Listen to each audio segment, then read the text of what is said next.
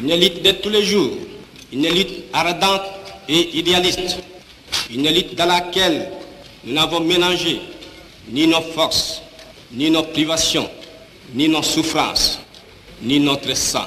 Cette élite qui fit des larmes, des feux et des sang, nous en sommes fiers jusqu'au plus profond de nous-mêmes, car ce fut une élite noble et juste, une élite indispensable pour mettre fin à l'humiliant esclavage qui nous était imposé par la force. Ce qui fit notre sort à 80 ans du régime colonialiste, nos blessures sont trop fraîches et trop douloureuses encore pour que nous puissions les chasser de notre mémoire.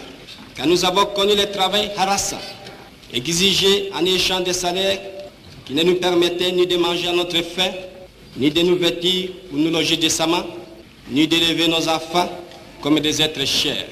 Hommage aux combattants de la liberté nationale. Vive l'indépendance et l'unité africaine. Vive les Congo indépendants et souverains.